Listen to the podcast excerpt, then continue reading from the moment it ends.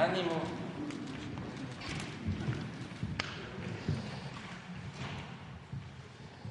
Estamos eh, concluyendo la semana.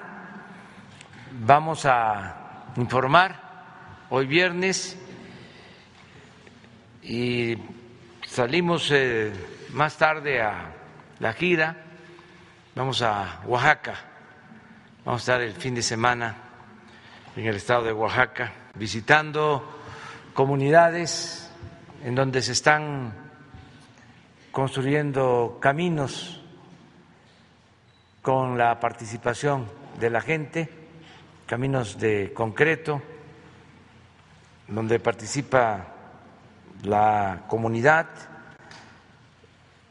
se quedan los beneficios en los pueblos, no son empresas contratistas, se hace muy buen trabajo, obras de arte y se comunica a los pueblos. El propósito es que cuando terminemos el gobierno queden pavimentadas todas las cabeceras municipales. Estamos hablando de 570 municipios que tiene Oaxaca y hay cerca de 300 municipios que no tienen camino pavimentado a sus cabeceras municipales. Entonces es un programa muy importante, manejado de manera directa por la gente. Nosotros lo que hacemos es enviarles los recursos y ellos los administran con honestidad, hacen rendir ese dinero y hacen muy buenas obras. Entonces vamos a esa gira. Eh, también eh, quiero informarle al pueblo de México que el, el asunto que se trató ayer de un joven que ya había cumplido con su condena y sin embargo se le mantenía preso por una mala interpretación o aplicación de la ley que afectaba los derechos humanos de este joven, que significaba una injusticia Ayer eh, mismo envié una carta al presidente de la Suprema Corte de Justicia. Él me respondió ayer de que iba a intervenir por tratarse de un asunto urgente de atención a una violación de derechos humanos y quiero agradecerle porque eh, por su intervención del ministro Saldívar, presidente de la Suprema Corte de Justicia, un hombre íntegro, un hombre honesto, un hombre justo. Este, la jueza encargada del caso tomó la decisión de dejar en libertad a este joven y hoy a las 3.30 de la mañana eh, salió del penal de Guasave, Sinaloa. Entonces es la noticia que queremos eh, transmitirle a toda la gente por lo que sucedió ayer, la manera en que tratamos este caso. Vamos a presentar eh, las cartas y el acta de libertad para que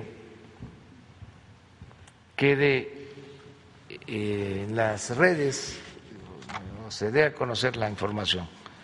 Entonces le pedimos a Jesús que nos dé a conocer las cartas y luego vamos a hablar este, terminando este tema, informar sobre la rifa del avión que tenemos que este, saber cómo terminó lo de la rifa del avión. También para agradecerle mucho a toda la gente, a todo el pueblo que ayudó en este propósito. Buenos días, eh, señor presidente. es la carta que dirige el, señor presidente Andrés Manuel López Obrador al ministro Arturo Saldívar Lelo de la REA, presidente de la Suprema Corte de Justicia de la Nación y del Consejo de la Judicatura Federal. Estimado licenciado, me dirijo a usted para solicitarle de manera respetuosa su participación en el asunto relacionado con el joven Rafael Méndez Valenzuela, este caso ha sido ventilado en dos conferencias de prensa matutinas y es evidente que por apego al ortodoxo, por apego ortodoxo al derecho, se está cometiendo una gran injusticia. Además, hay resoluciones jurídicas que prueban el uso de tortura en contra de la persona que permanece en la cárcel.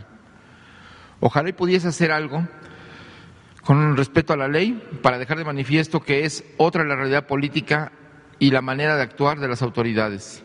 Por nuestra parte, estaba dispuesto a otorgar el indulto. Sin embargo, me informan los abogados que por no existir sentencia, no existe esa posibilidad. Por lo cual, le pido nos ayude a explorar otras opciones, ya, ya sea en el marco de las facultades del Ejecutivo o de los procedimientos aplicables por el poder que usted dignamente representa. No omito expresarle que me comprometí a tener una, obtener una respuesta en cualquier sentido el lunes próximo. Por esta razón, le he pedido al licenciado Julio Scherer Ibarra, consejero jurídico de la Presidencia, que le entregue personalmente este, este escrito y le explique pormenores sobre el caso de referencia. Como siempre, mi agradecimiento y respeto. Atentamente, Andrés Manuel López Obrador, presidente constitucional de los Estados Unidos mexicanos. Y a continuación la respuesta del ministro Arturo Saldívar Lelo de la REA. Licenciado Andrés Manuel López Obrador, presidente de los Estados Unidos mexicanos, presente. Estimado señor presidente, hago referencia a su amable comunicación del día de hoy relacionada con el caso del joven Rafael Méndez Valenzuela. Como ministro presidente y a lo largo de toda mi vida profesional, mi prioridad ha sido procurar el pleno respeto a los derechos humanos de las personas, particularmente las que se encuentran en situación de mayor vulnerabilidad, como es el caso de las personas recluidas en prisión. Por ello me complace hacer de su conocimiento que una vez que la jueza de distrito encargada del caso se llegó de toda la información pertinente, en pleno ejercicio de su autonomía e independencia, determinó decretar la libertad inmediata por estar ya compurgada la pena impuesta. El diálogo entre poderes es fundamental para avanzar en la protección y defensa de los derechos humanos, por lo que celebro la comunicación franca y abierta que permitió que en este caso se hiciera justicia. Reciba un saludo afectuoso. Eso es. ¿Y no tienen el acta? El acta, nada más. Ah, la mostramos porque es muy larga, ¿no? No, ya, entonces, nada más. Este, la, damos a conocer a los medios. La dan a conocer. Pues esto este, eh, amerita pues un reconocimiento al Poder Judicial y a la Suprema Corte bueno, eh, vamos a informar también sobre la rifa del avión y nos acompañan Galia Borja, que es tesorera de la Federación, eh, Jorge Alberto Mendoza Sánchez, director general de Banobras, Margarita González Arabia, director general de la Lotería Nacional para la Asistencia Pública, Ernesto Prieto Ortega, director general del Instituto para devolverle al pueblo lo robado, y la doctora Gisela Juliana Lara Saldaña, titular de la unidad del programa IMSS Bienestar. Vamos eh, a informar sobre la rifa del avión y también de eh, los recursos que se obtuvieron por la decisión de reducir de manera voluntaria, de acuerdo a lo que cada quien decidió, el sueldo de los altos funcionarios públicos y eh, el aguinaldo, si así se este, decidió por cada servidor público y cuánto se reunió con esta medida y a qué se va a utilizar ese dinero. Mm, lo que este, aportaron los servidores públicos del gobierno para ayudar a tener fondos y enfrentar la pandemia del COVID. Entonces, vamos a darle la palabra a la licenciada Margarita González Sarabia, luego este, va a hablar la maestra Galia Borja, tesorera, y luego la doctora Gisela Julián, Lara de Saldaña de eh, IMSS Bienestar. Empezamos.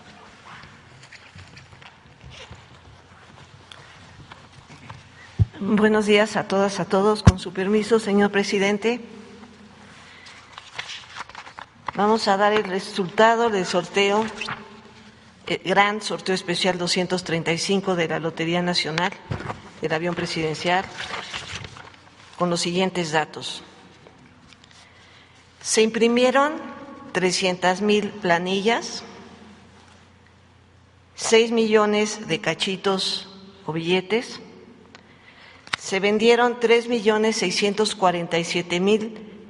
cincuenta y tres billetes a 500 pesos cada uno, lo que nos dio como resultado mil ochocientos veintitrés millones seiscientos setenta y seis mil quinientos pesos.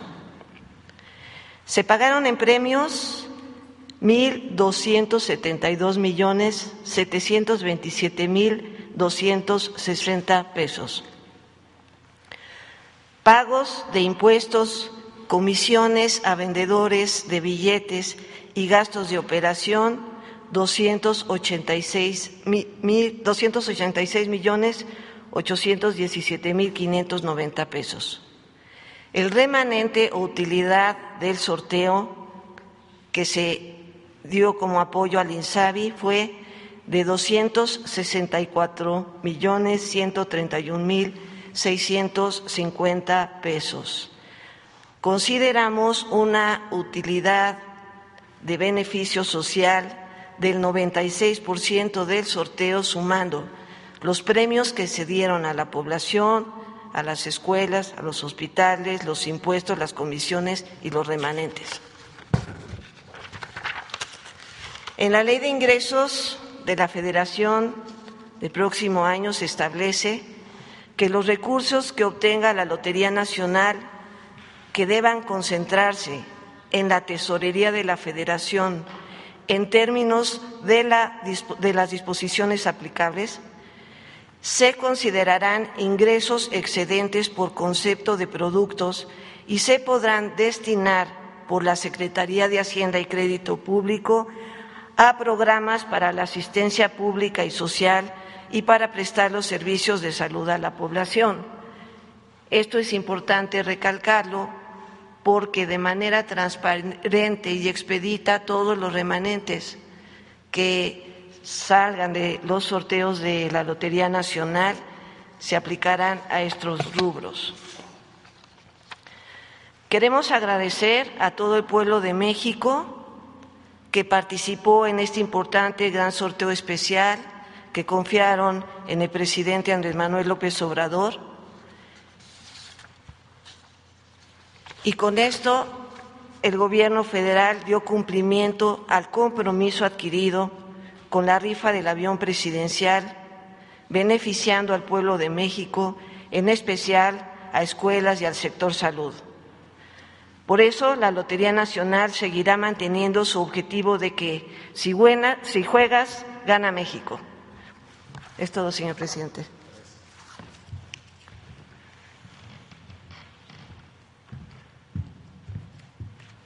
Con permiso, presidente. Buenos días. Yo les voy a exponer acerca de las aportaciones voluntarias que de su sueldo y aguinaldo hicieron los, hicimos los servidores públicos. Los antecedentes eh, son el decreto de austeridad que se publicó en el Diario Oficial de la Federación el pasado 23 de abril y que mencionaba que podía haber una reducción voluntaria de que iba de 5 a 25% del salario desde subdirector hasta nivel de presidente de manera progresiva. Asimismo, los lineamientos para el pago del aguinaldo que se publicaron el 6 de noviembre de este año indicaban asimismo una progresividad también desde un día hasta 20 días del aguinaldo que podría donarse, bueno, aportarse. Precisamente, ¿cuál fue el mecanismo de recaudación? Consideramos que era viable y era mejor para dar trazabilidad al recurso y total rendición de cuentas, que estos recursos que los servidores públicos aportaban voluntariamente lo hicieran a través del mecanismo que ya tiene la Tesorería de la Federación para recaudar las contribuciones que en general hace la ciudadanía. Esto es, eh, más de 20 bancos en donde se puede hacer el pago y además de esa forma los recursos entran directamente a la ley de ingresos. Eso sí, a un renglón muy específico para que posteriormente se pudiera dar la correspondiente ampliación presupuestal y el gasto saliera, eh, como todo el demás gasto del Gobierno federal, vía presupuesto y de esta forma va a estar plasmado en la rendición, en la cuenta pública que se presentará en los próximos meses. Al 8 de diciembre, de esta manera, hemos recaudado 108.6 millones de pesos y, y entonces se hizo un grupo de trabajo con el INSABI, el programa IMSS Bienestar, la Beneficencia Pública y la Secretaría de Hacienda para que de una manera coordinada decidiera, bueno, eh, pudiéramos implementar el gasto. Entonces, el INSABI, eh, la Secretaría de Hacienda le dio la ampliación presupuestal al INSABI, quien es el que va a comprar, el ejecutor de gasto. Se decidió comprar 80 ambulancias para los hospitales rurales que atiende el programa IMSS Bienestar. Eh, y cada quien con base en sus facultades participó en, este grupo de trabajo que muy rápidamente eh, pudo iniciar la compra que a continuación presentará la doctora Gisela del programa IMSS Bienestar. Gracias.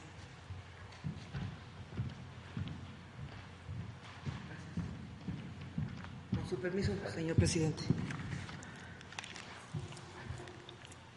Este, las 80 ambulancias que serán compradas con los apoyos de los servidores públicos. Les quiero decir que beneficiará a los hospitales del programa y Bienestar y muchos de ellos, debo decirles que están bastante lejos de sus cabeceras en los, en los estados, de las capitales de los estados en, donde están ubicados, son lugares bastante marginados, eh, de difícil acceso.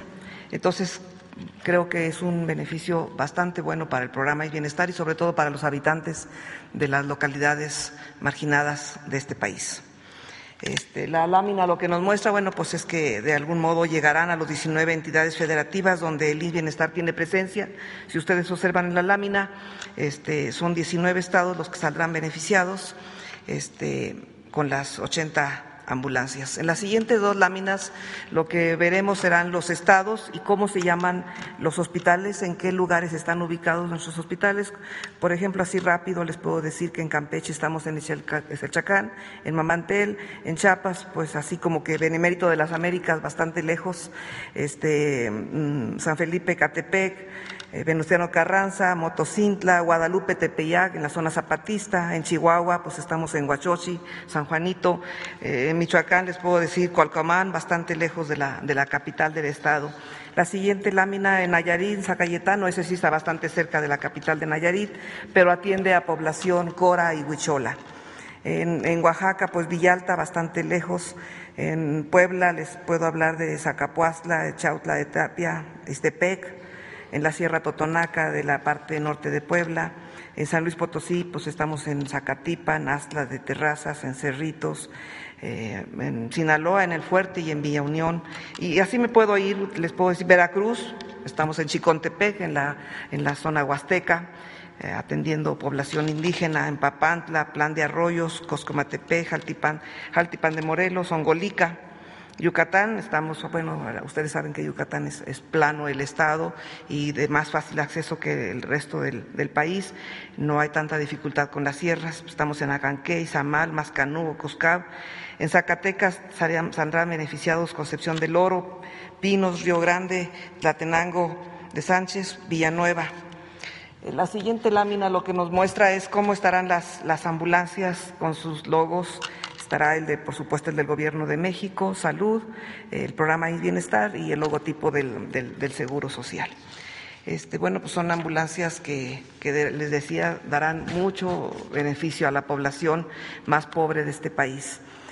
La última lámina lo que nos les quiero mostrar es que las ambulancias son las básicas, para el traslado de pacientes en estado crítico, cumplen con la normatividad vigente, eh, garantizan la atención de pacientes graves, el traslado, pues, tienen camillas con posiciones altamente seguras y con soporte de vida para el adecuado traslado de los pacientes, permite un monitoreo de signos vitales y equipo, también tiene equipo de reanimación cardiopulmonar, permite el monitoreo de cifras de glucosa, cuenta con medicamentos necesarios para la atención de urgencias y estabilización de los pacientes, eh, tiene además cánulas endotraqueales de tamaño neonatal, pediátrico, de adulto, material de curación, equipo de protección personal, eh, también tiene instalaciones seguras de oxígeno y el oxígeno trae un tanque fijo y también trae uno portátil. También tiene instalaciones eléctricas, aislamiento térmico, tableros de operación, infraestructura para la seguridad del paciente y del médico tratante. Eh, cuenta con equipo de radiotransmisión, eh, medidas de seguridad para el transporte vial en un momento, por ejemplo, conos, lámpara de luz intermitente para cuando se tienen que eh, recoger este, heridos, equipo de iluminación, emergencia vial. Y les quiero decir que también cuenta con un equipo bastante completo en caso necesario de atender este, un parto. Entonces, como verán, son ambulancias bastante completas que permitirán este, atender y trasladar pacientes en estado crítico de lugares de difícil acceso a hospitales con una mejor forma de, de resolver el problema de salud de los pacientes en el programa donde nosotros tenemos presencia. Gracias. Bueno, pues esto es lo que queremos informarles.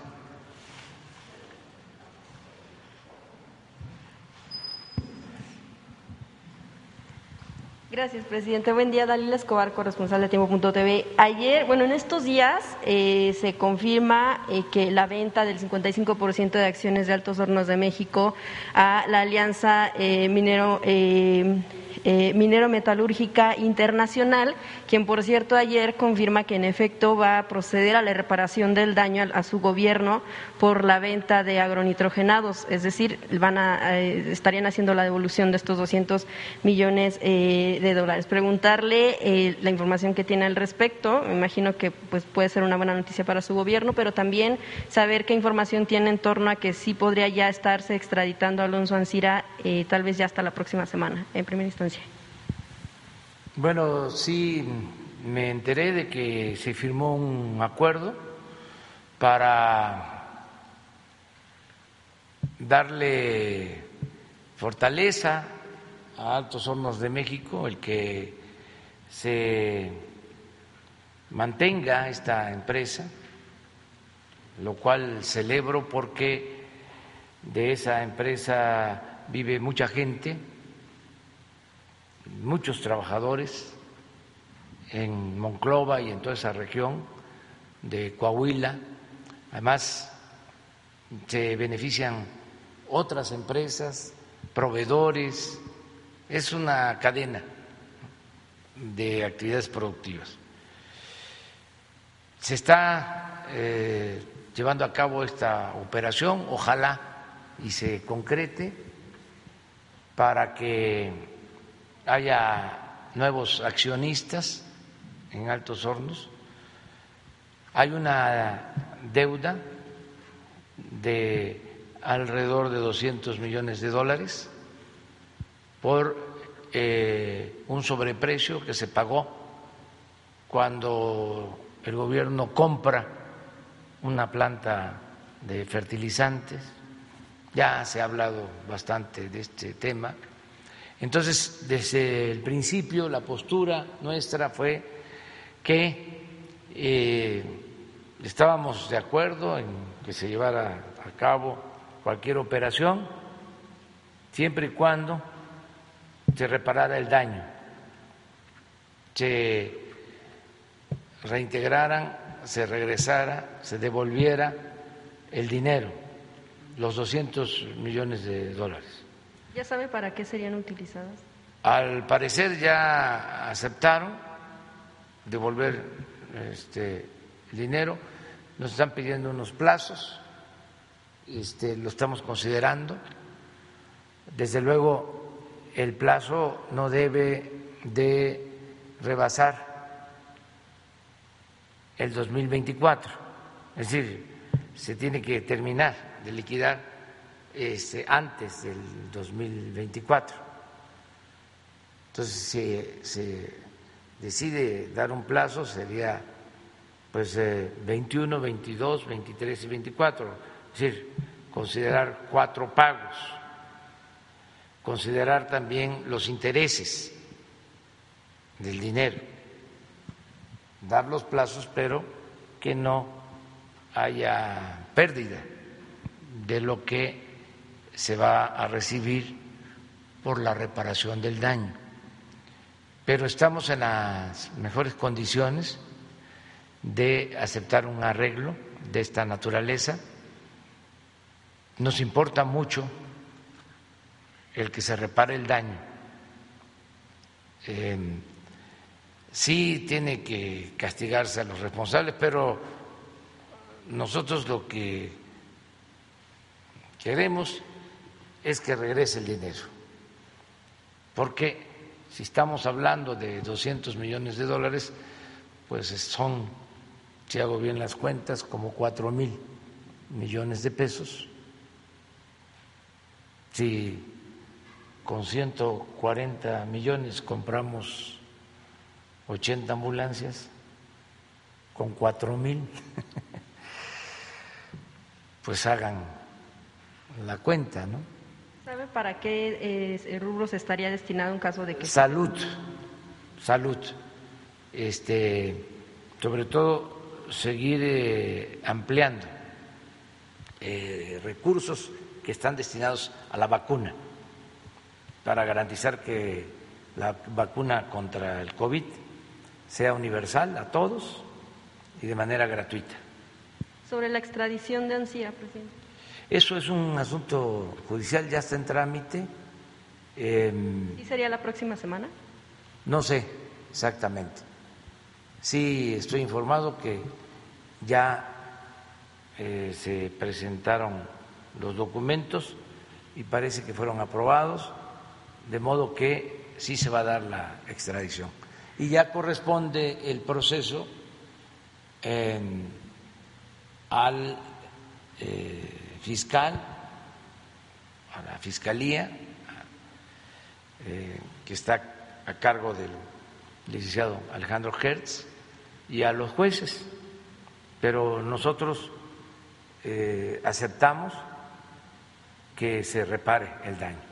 Gracias, presidente. Un tema que está eh, pues eh, relacionado. Ayer legisladores de Coahuila, también en conferencia de prensa, pues surgieron a su gobierno a que se eh, emita un decreto para declarar las regiones centro y carbonífera de Coahuila como zona de emergencia económica. De hecho, recordaron que fue desde el 12 de marzo que la Junta de Coordinación Política de la Cámara Alta del Senado, eh, en efecto, aprobó un exhorto con esa finalidad, pero consideran que bueno no se ha atendido por las instancias federales. Eh, ¿Qué van a hacer al respecto? ¿Cómo van a atender este asunto?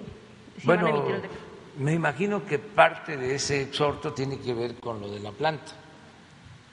Por las afectaciones en la zona que por la crisis de AMSA. Sí, el hecho de que se resuelva el asunto administrativo, es decir, que entren nuevos socios y se inyecte capital, pues va a ayudar mucho a la región. Adicionalmente, nosotros eh, estamos apoyando a todos los productores de carbón, a los que se dedican a extraer carbón, porque se hizo un convenio para comprarles carbón para la planta que tiene la Comisión Federal de Electricidad y un convenio este, de compra de carbón bastante importante con ese propósito de apoyar la economía de esa región.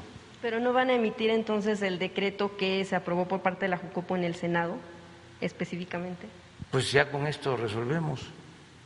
Es que no es un asunto de decreto, es este atender las necesidades. En este caso, eh, el que se hayan dado facilidades en el sentido de que se aceptaba la reparación del daño, pues a los nuevos accionistas les interesó buscar el acuerdo. Y me imagino que eh, al señor Ancira también, porque al momento de que se repara el daño, pienso, tanto la Fiscalía como los jueces van a tomar en consideración el que ya hay una actitud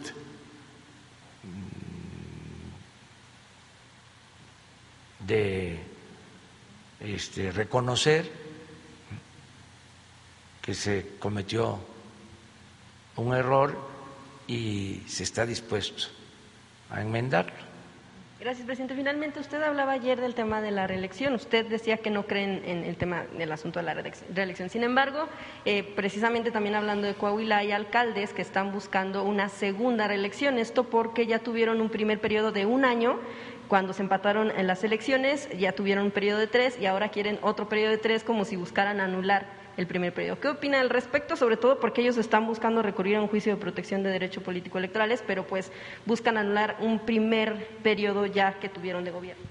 Nada más aclarar que lo de la reelección se estableció en el antiguo régimen.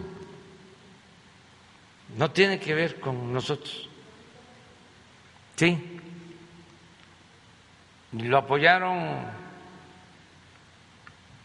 los partidos conservadores, pues. apoyaron la reelección. Nosotros no. En lo personal, no creo en la reelección. Creo en el sufragio efectivo y la no reelección. Si está en la ley, eh, pueden hacerlo. Ah, bueno, si quieren este, ampliar, o sea, si se les permite la reelección consecutiva, me imagino, y ahora quieren otra, no, pues ya es como cuando Porfirio Díaz, les cuento la historia, Está interesante. Este, es que Porfirio Díaz llega al poder este, con la bandera de la no reelección, con el plan de Tuxtepec. A ver si buscan el texto en donde dice si no hay reelección, esta será la última revolución. Algo así. 1876. Llegó con esa bandera. Entonces, expulsa al gobierno constituido de Sebastián Lerdo de Tejada, se va todo el gobierno al exilio llega él y es por primera vez presidente. El periodo era cuatro años. Entonces se le vence en 1880.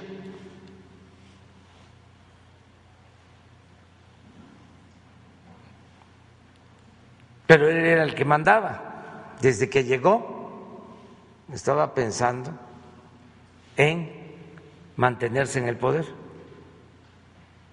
Nada de que fue cambiando que lo convencían y que eso que se argumenta hasta la fecha, las fuerzas vivas me piden que yo siga sirviendo a México, que soy factor de paz, de tranquilidad.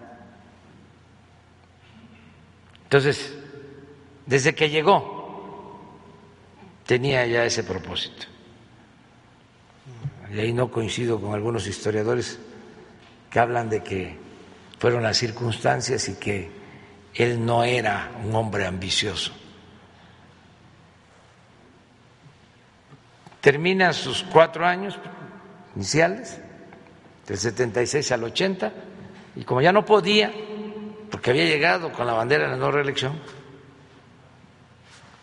apoya a su compadre, Manuel González, de 80 a 84. Pero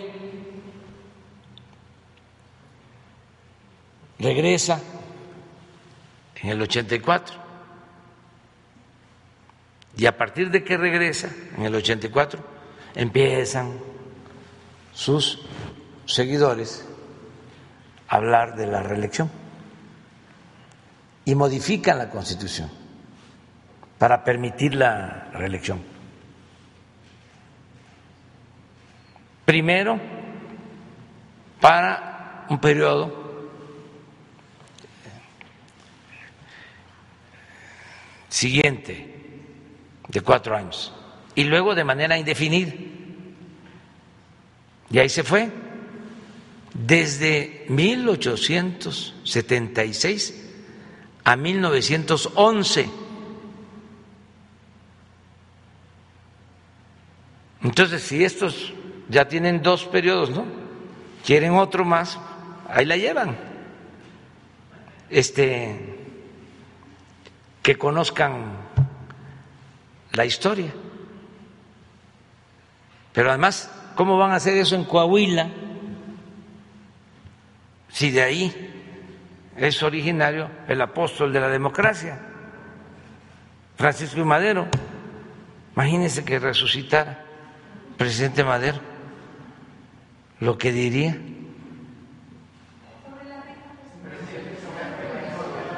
A ver, eh, es, es importante porque el que no sabe de dónde viene, difícilmente va a saber hacia dónde va. ¿Cuál fue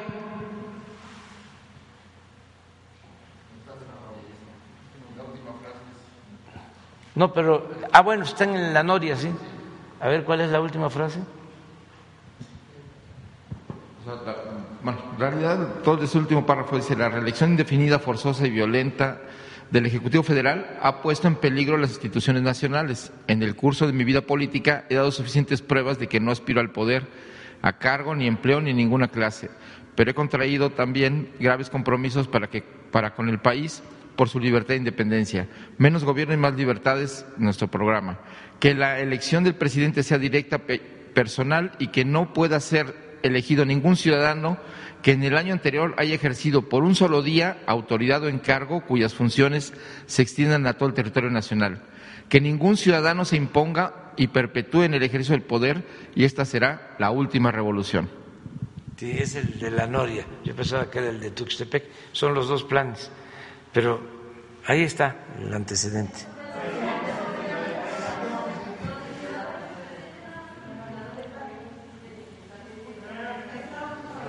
¿Qué?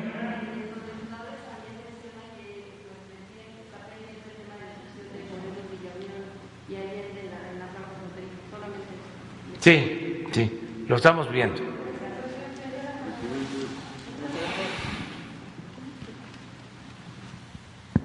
Presidente, gracias. Muy buenos días. Buenos días.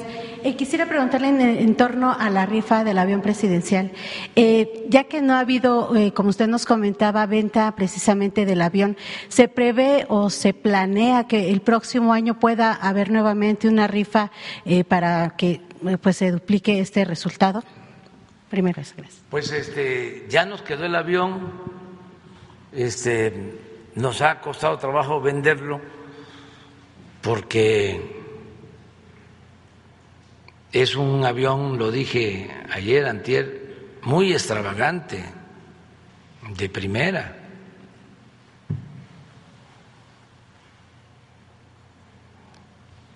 para machuchones. Entonces, eh, pues cuesta de acuerdo al último avalúo, alrededor de 2.400 millones de pesos. Entonces lo tenemos ahí en venta,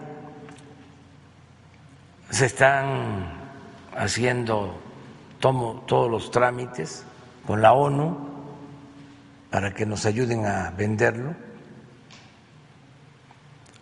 Han habido este, interesados, pero no se animan.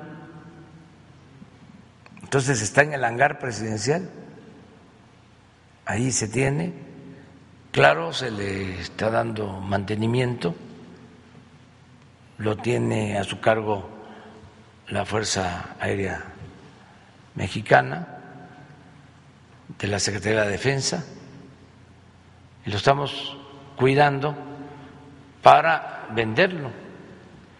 Y ese dinero también va a ser para salud.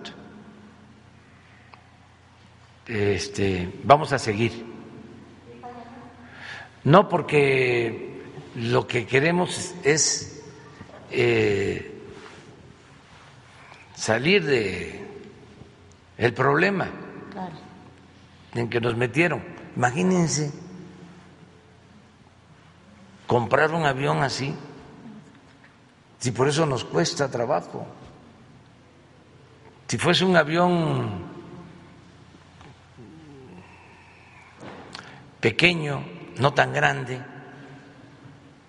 no tan costoso, pues no nos hubiese costado mucho trabajo. ¿no? Se están vendiendo poco a poco hay un avión que se vendió este, recientemente, ¿no? Eh, aún no, eh, se van a subastar empezando el 12 de febrero. Y uno que se había... Este... Pemex, eh, había llegado a un acuerdo, pero se hizo por un proceso separado.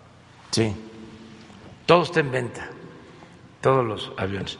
Desde luego, este, nos ahorramos el que no se use toda esa flota porque pues es gasto de operación. Si yo hubiese decidido utilizar ese avión, pues hubiésemos este, destinado más presupuesto, ¿no? Y yo gasto en mis giras pues relativamente poco, porque este viajo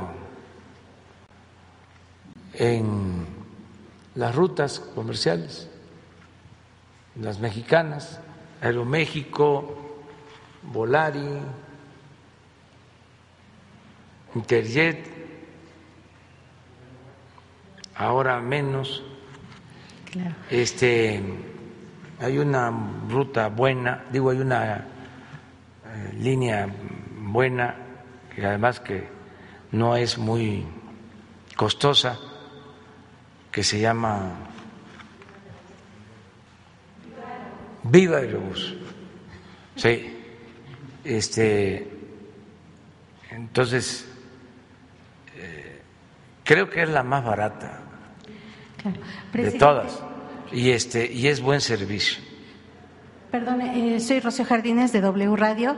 Eh, apenas tuvimos la oportunidad, el honor de, eh, dar una visita en, los trabajos que se están haciendo por el aeropuerto Felipe Ángeles y bueno, pudimos platicar con el general Vallejo, el general encargado de esta obra, y nos platicaba sobre cómo encontraron todo lo que ellos han hallado también sobre la obra que se está dejando ya en Texcoco. Han sido innumerables las irregularidades, desde que sindicatos han querido tomar eh, el poder para poder comprar eh, pues material, también un, eh, inventario que han pues ha inclusive rebasado de lo que han encontrado, material de baja calidad también. Quiero preguntarle en primera instancia si ustedes han presentado alguna de las dependencias ha presentado alguna denuncia por estas irregularidades y que han encontrado con las empresas que han querido participar en esta, en esta obra que ya va en más del 40% de avance. Y por último, presidente, saber usted qué fue lo que encontró cuando tuvo estos dos proyectos que le fueron presentados por su equipo eh, que no eran viables, que al parecer eh, la existencia de estos eh, cerros todavía no sabían cómo terminar con estos problemas y que bueno fue precisamente los militares quienes tuvieron que rehacer esta obra. ¿Usted cuál fue su impresión? Y, también, si, no, si usted no conocía el plan maestro realmente sobre los dos proyectos que le fueron presentados. Gracias, presidente. Bueno, miren, eh, había muchas irregularidades, hay seguramente denuncias de las eh, dependencias, pero básicamente era corrupción, influyentismo, habían organizaciones que abastecían de material al proyecto de Texcoco, tenían el monopolio de solo ellos vender el material, la piedra,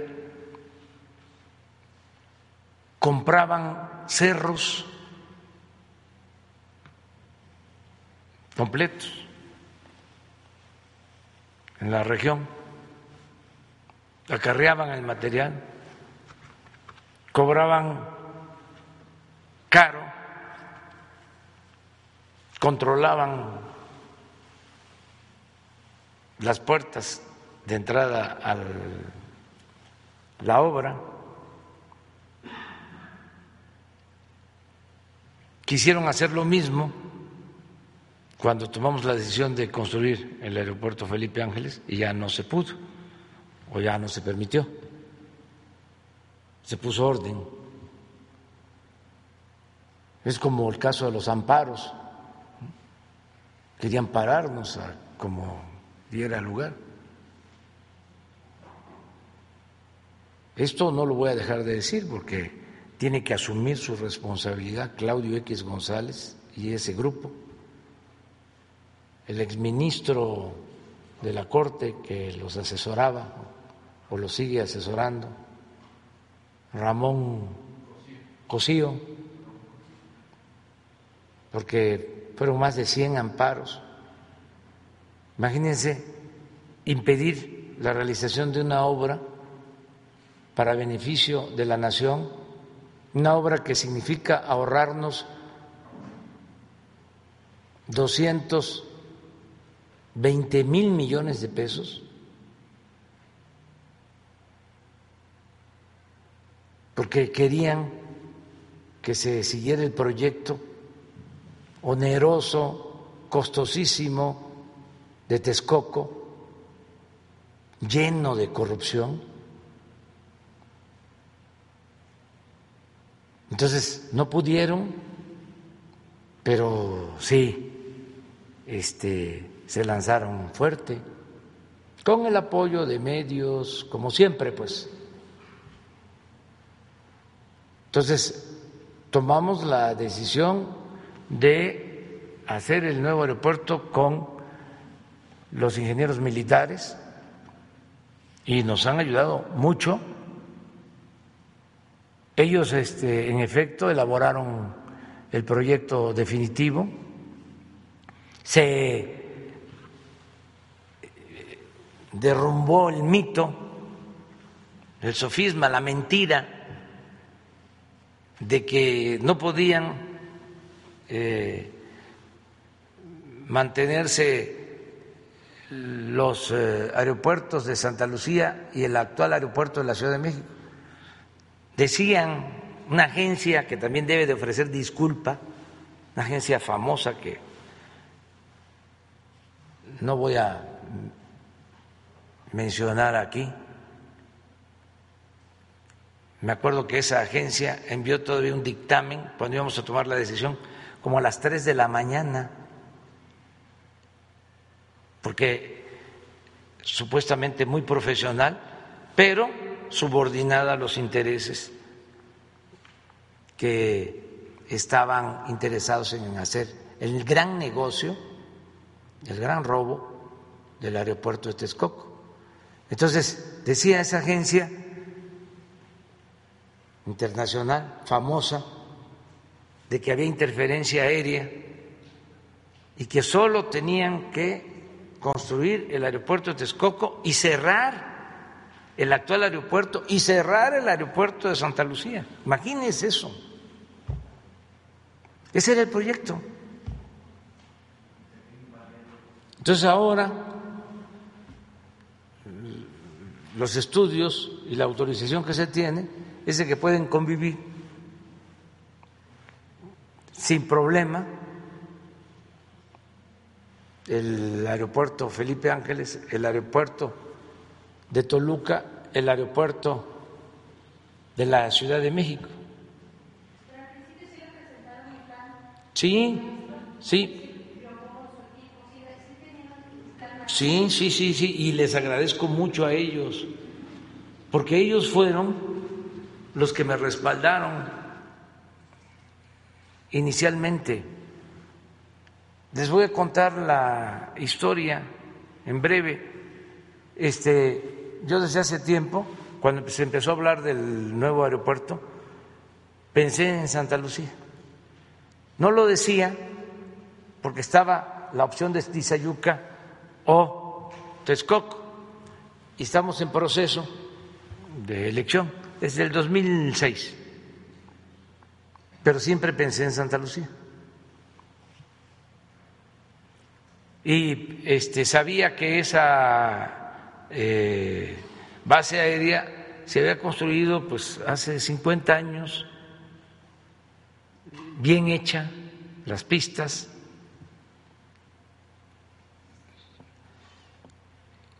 y que podía, podía ser una opción entre Tizayuca y Texcoco. Y me lo reservé. Pensaba yo que ese aeropuerto pues eh, tenía unas 600 hectáreas, igual que el aeropuerto de la Ciudad de México, que tiene aproximadamente 600 hectáreas. Entonces, le pedí al ingeniero Rubo de que explorara cómo estaba Santa Lucía, antes incluso de la campaña. Y fue él, por eso les agradezco o sea, son historias. Y fue, y le agradezco mucho al comandante de la base aérea que les permitió el ingreso.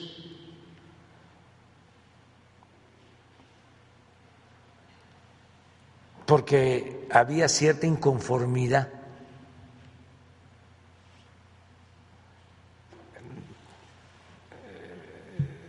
ante la decisión de que se cerrara la base aérea de Santa Lucía por la construcción del proyecto de Texcoco. Entonces los dejó entrar a todo el equipo y, oh sorpresa, resulta que no eran 600 hectáreas, sino 2.500. 2.500 y de terreno firme. Entonces, a partir de ahí se empezó a hacer el anteproyecto.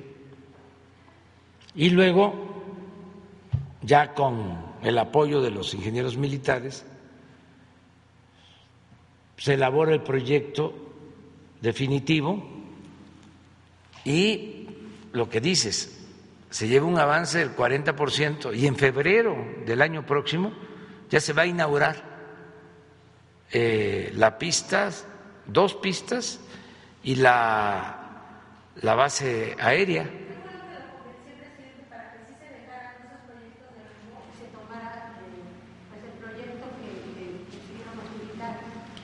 porque necesitábamos este, eh,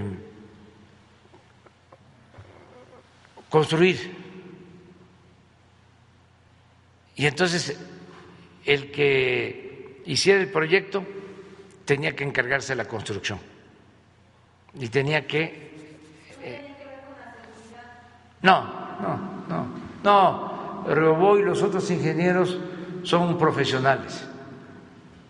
No, era que el que hace el proyecto hace la obra.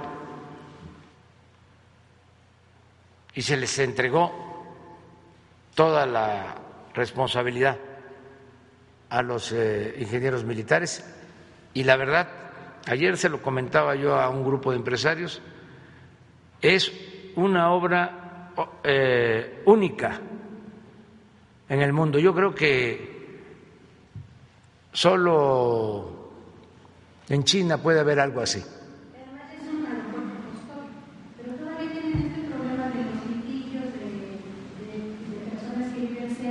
Ninguno. No, este, realmente se resolvió todo. Había una diferencia este, última, se resolvió, no tenemos ningún problema jurídico, o sea, eh, eh, todo lo que tiene que ver con, con la construcción, por eso no se ha detenido ni un solo día. Y están trabajando día y noche. Y decía yo que es eh, una de las obras más importantes del mundo sobre todo por la calidad y la rapidez en que se está construyendo. O sea, eh, eh, a mí me gustaría que todos los mexicanos pudieran visitar esta obra, no cuando esté terminada, que algunos van a tener oportunidad de hacerlo, sino lo que es una obra en proceso, cuando se trabaja bien, que así quisiera yo que se trabajaran todas las obras, que se cumplieran los plazos, que se ahorrara en el presupuesto destinado a las obras, estimado a las obras, no que lo que había antes era de que se estimaban para el tren Toluca, Ciudad de México, 30 mil millones y resulta que va a terminar ejerciéndose un presupuesto de 90 mil, tres veces más.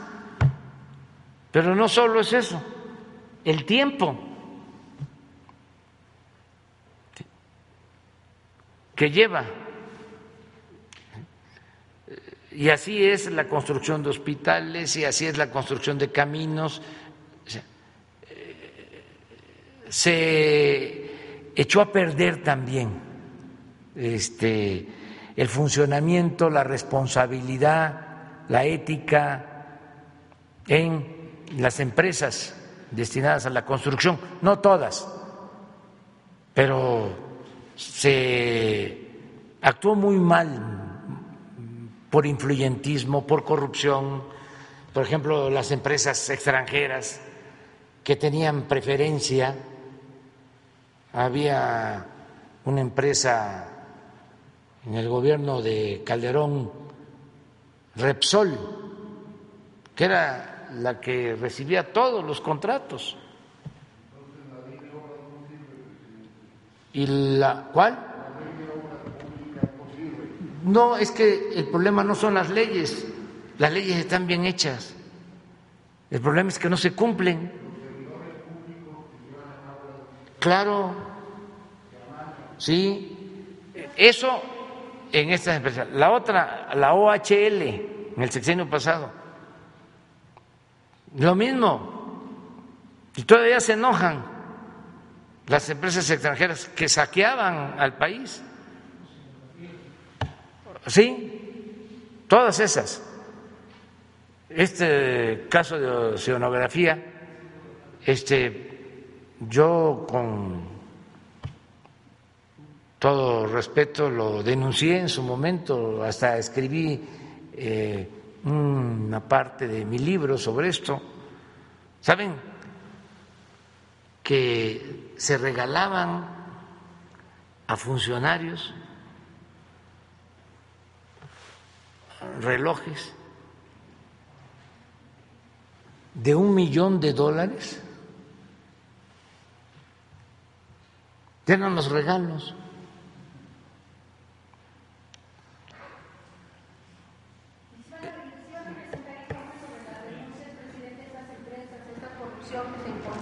Sí hay ah, este, algunas denuncias. Eh, lo importante es que se terminó con ese desbarajuste, se puso orden y estamos avanzando. No, no, no, no. Lo que hay eh, es una resistencia, este, porque este, estaban mal acostumbrados. Les estoy hablando de una organización que tenía el control de todo el abasto del material, que compraba los cerros completos, porque estaban devastando toda la región, porque se necesitaba rellenar el lago de Texcoco, imagínense el proyecto, hacer un aeropuerto en un lago. Claro que se puede hacer un aeropuerto hasta en medio del mar, pero ¿cuánto cuesta? Entonces, por eso eh, había tantos defensores de este proyecto. Además, el otro negocio, yo diría que el más jugoso, era que se iban a quedar con los terrenos del actual aeropuerto y también se iban a quedar con los terrenos de Santa Lucía. Por eso esta agencia, que no voy a mencionar su nombre, se los dejo de tarea a ustedes, tiene responsabilidad al decir, no puede este, mantenerse el actual aeropuerto ni el de Santa Lucía. Claro, porque lo que querían era quedarse con las 600 hectáreas del actual aeropuerto, hacer como un Santa Fe. Ese era el proyecto. Entonces, yo agradezco mucho a los eh, ingenieros, a Riobó y a todos los que me ayudaron al inicio y desde luego a los ingenieros militares, porque se puede tener el proyecto, puede ser viable, pero la ejecución, aquí sí es como la definición de lo que es la política, que hay muchas definiciones, ¿no? Es el arte, la ciencia de gobernar, política es historia, que esa es la que más me gusta. ¿Se acuerdan cuando llamábamos juntos? ¿Haremos historia? Esa es la política y eso es lo que estamos haciendo. Se dice que la política se inventó para evitar la guerra. Se dice la política es pensamiento y es acción. Pero en este caso es más acción, es siempre fueron viables. Lo que pasa era eh, teníamos que decidir para que el que hizo el proyecto llevara a cabo la construcción.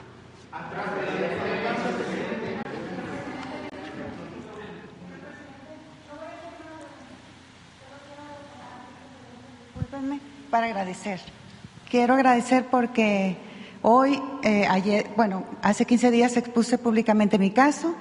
ayer estuve de nuevo aquí y hoy ya liberaron a mi hijo Rafael, eh, que estaba preso. Vine, expuse el caso y así como lo expuse públicamente, quiero venir a agradecerle que gracias a su voluntad política de hacer eh, las cosas bien, de hacer justicia, mi hijo ya está libre. Um, yo le agradezco mucho de todo corazón. Tengo el corazón en la mano y no tengo palabras. Eh, porque usted terminó con esta aberración jurídica, como le llamaron, ah, y por fin puedo estar con mi hijo. Es todo lo que les quería decir. Disculpen ah, por tanta interrupción.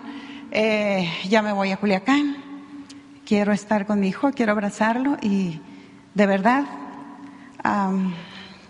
muchas gracias, señor presidente.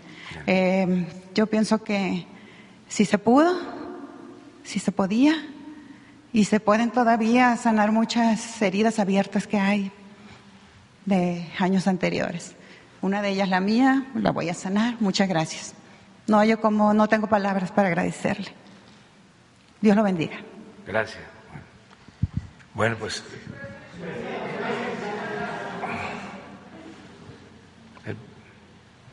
Gracias, presidente. Lisbeth Álvarez, de ZMG y Grupo Política. Presidente, recientes días eh, había mencionado usted que como 68 mil comunidades ya cuentan con Internet.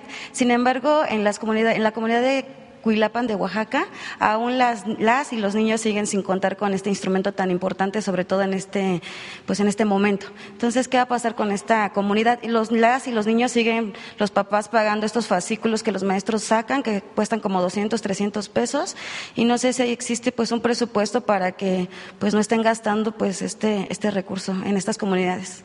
Es Cuilapan. Cuilapan de Oaxaca, Guerrero. Cuilapan está cerca de Oaxaca. Así, ¿no? De la capital. No, no, no es una comunidad indígena, Cuilapan de Guerrero, Oaxaca. Ah, ah, es. Sí. O sea, y los las y los niños no, no cuentan con este pues, instrumento tan importante como es el Internet. Entonces siguen pues estudiando de esta manera con los fascículos que los maestros les proporcionan. Entonces menciona Pero sí está cerca de Oaxaca. en esta comunidad traigo Del- este, la, la investigación eh, donde ellos no, no, traen- no tienen Internet. Pero no es el. ¿Cómo se llama el pueblo? Cuilapan, el donde carrizal de asesinaron a Vicente Guerrero. Es ese. Es ese.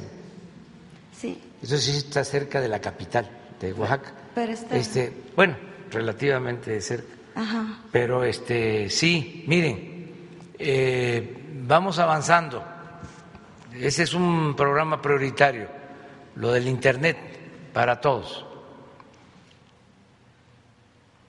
Ya hay conectividad en 68 mil localidades. Vamos a tener 120 mil el año próximo.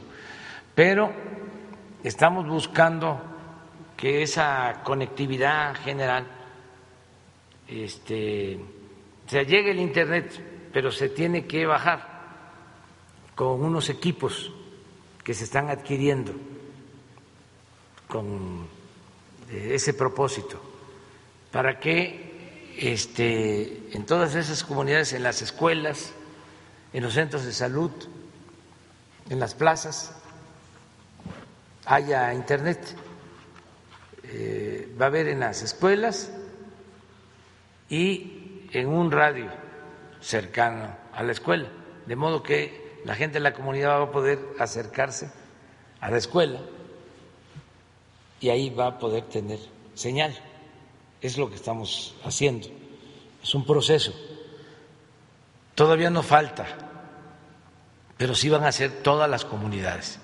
Eso es lo que puedo contestarte. Eh, voy a pedirle a los que tienen a cargo este programa que expliquen, porque se están utilizando, antenas, este, satélite, eh, la fibra óptica de la Comisión Federal de Electricidad con este propósito, pero para allá vamos y es un compromiso.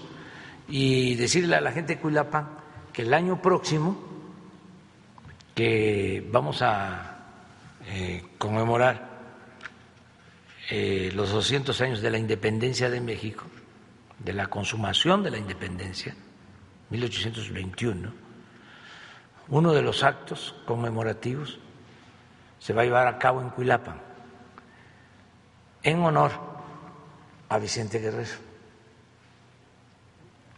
Entonces, este, y ojalá que para entonces ya tengan su internet.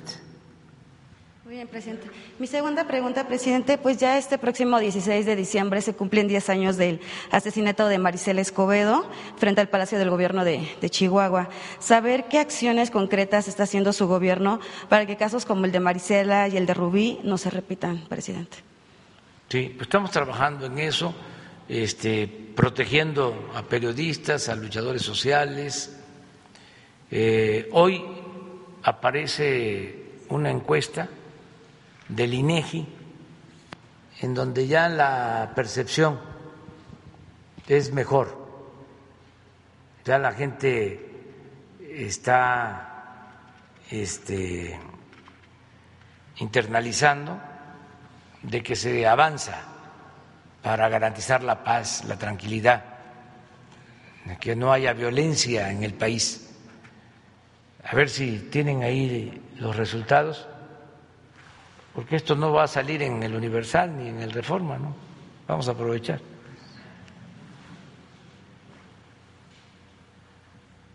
Esta es encuesta nacional de percepción de seguridad pública, lo que plantean las víctimas. Y miren, este es 19.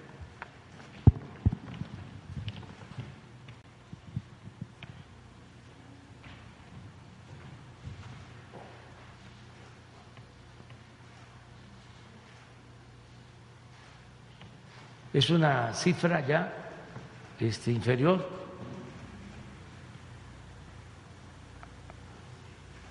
a la del 18, que fueron 28.269, ahora son 24.849. Es la cifra más baja desde que se empezó a hacer la medición por parte del INEGI el año pasado. Y yo espero que este año siempre van este, atrasados, tardan en dar el resultado, pero hay otras este, gráficas. Esa es la tasa de incidencia este, por millón, ¿no? Por cien mil. Y esta es muy importante. Esta eh, son robos o delitos del fuero común.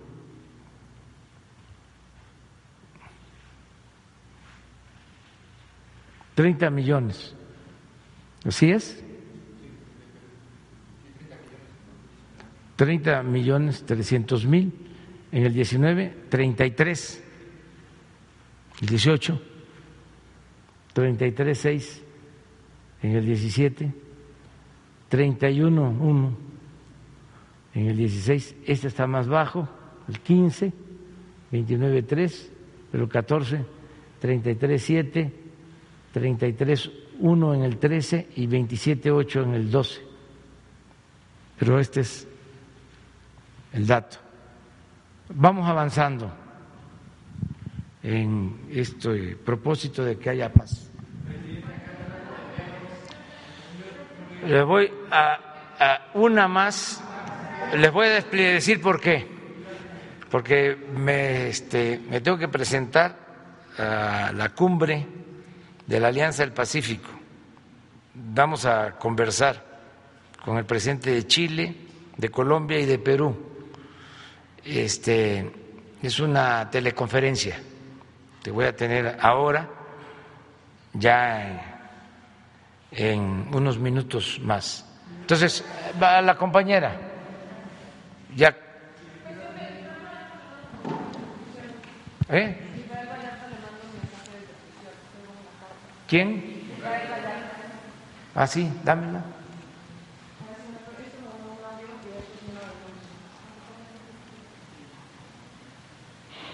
Eh, gracias, presidente. Reinaide Ramírez, en pie de página.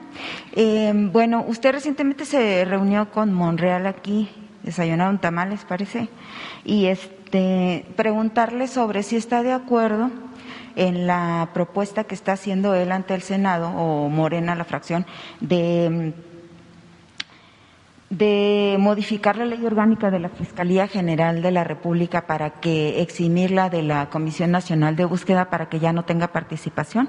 Ahí proponen la modificación de varios artículos, el 24, el 68, el 45, que, que prácticamente lo sacan de, la, de tener injerencia en la búsqueda de personas. La misma Comisión Nacional de Búsqueda de la CEGOV está en desacuerdo con esto.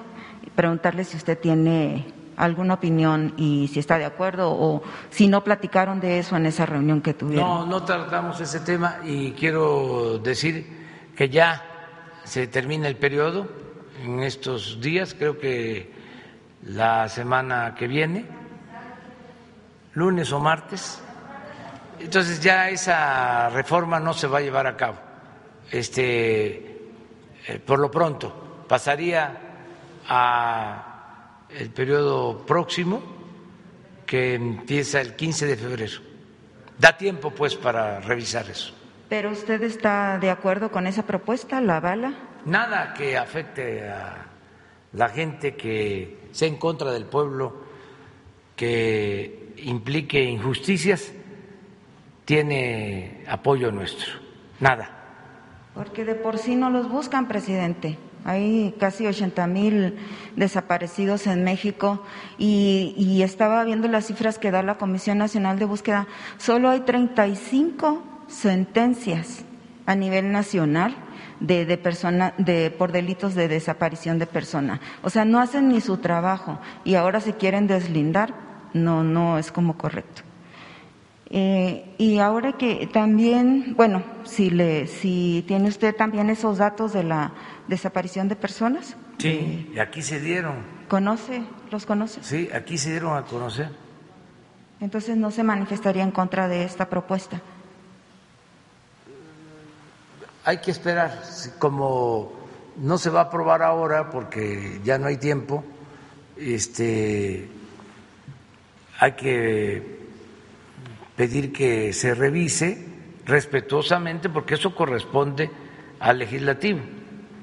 Pero esta conferencia la ven muchos este, ciudadanos, muchas personas, y también la ven eh, legisladores.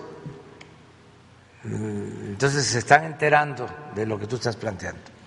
Y, nada más preguntarle si la, mm, en la cuestión del acceso a la justicia, presidente, eh, ya sé que apenas lleva dos años y todavía falta mucho y hay muchísimos agravios eh, del pasado como el que acaba usted de, resolver, pero eh, la, la cuestión es por qué tiene que venir la gente o sea, ¿por qué no llamar a las instituciones? Eh, ¿Por qué no funcionar? Hacer que funcionen bien y, y, no solo los que tienen el privilegio o la oportunidad de venir aquí o de venir a manifestarse, viajar desde otras partes del país, puedan exponer sus casos, porque, o sea, no es el único caso de, de que se están cometiendo ilícitos en las cárceles, no es el único caso de desapariciones, o sea, hay muchísima impunidad en el país todavía como para que no estén las instituciones. Entonces, en ese sentido, usted habla de no a la corrupción, pero ¿qué está haciendo también en la cuestión de la impunidad? ¿Cuándo invitaría al fiscal a que venga para acá? Bueno, este, el fiscal es autónomo. Lo que sí quiero decirles es de que hay un ambiente distinto en el país en favor de la justicia, en contra de la impunidad, y eso se ha auspiciado desde eh, el Poder Ejecutivo y lo vamos a seguir haciendo y tenemos que ir avanzando. Lo dije desde el principio, nos dejaron un elefante echado, reumático, mañoso. Entonces, ya lo paramos y ya, este, como lo estamos empujando, entre todos, va caminando. Y yo espero que este, corra. Pero todos tenemos que empujar al elefante. Me tienen que ayudar a seguir empujando al elefante. Porque estamos hablando de décadas, de mucho tiempo, de injusticias, de corrupción, de prepotencia, de influyentismo, de desprecio al pueblo, racismo, clasismo, discriminación. Por eso hablamos de una transformación, porque ¿cómo sacamos adelante al país si no es con una transformación? Si esto no es solo una crisis económica o una crisis de bienestar social o una crisis política o solo una crisis por pérdida de valores culturales, morales, espirituales. Es todo eso y más. Es un proceso de degradación progresiva, una decadencia. Por eso era indispensable la transformación, no había otra posibilidad. Entonces, hay que este, enfrentar resistencias, no solo manifestaciones políticas opositoras o presiones de grupos de intereses creados, sino también es un asunto de cambio de mentalidad Imagínense si se estaba acostumbrado al influyentismo, a que si se tenía un hijo o una hija y quería estudiar, ingresar a la universidad, tenía que buscar una palanca, una influencia. Eso prevaleció por mucho tiempo. Y no es un asunto así de solo eh, el pueblo eh, pobre. No, influyentismo también en sectores medios y arriba. Ahí es donde se expresaba más. Hablaba yo de notarios públicos, de gente que ahora ya tengo ahí un amigo, un familiar de un funcionario, estamos bien parados, abogados de despachos famosísimos, de esos que cobran por hora, profesionalmente este, no tan eficientes, no tan profesionales, pero con influencias en juzgados, en los tribunales, muy buenos para el tráfico de influencia. Ya, ya me voy. Sí, sí. Es que si no, no voy a llegar. Está bien, gracias. No voy a llegar. ¿Te parece que el lunes lo presentes? Bueno. Ahora lo vemos. Y el lunes lo pasamos aquí. Derecho a preguntar, pero como ya se van, no sé si pueda regresar el lunes. Ven el lunes. Por favor. Ya, ahí está, los dos casos. Gracias. Y tú también. Y nos vemos el lunes.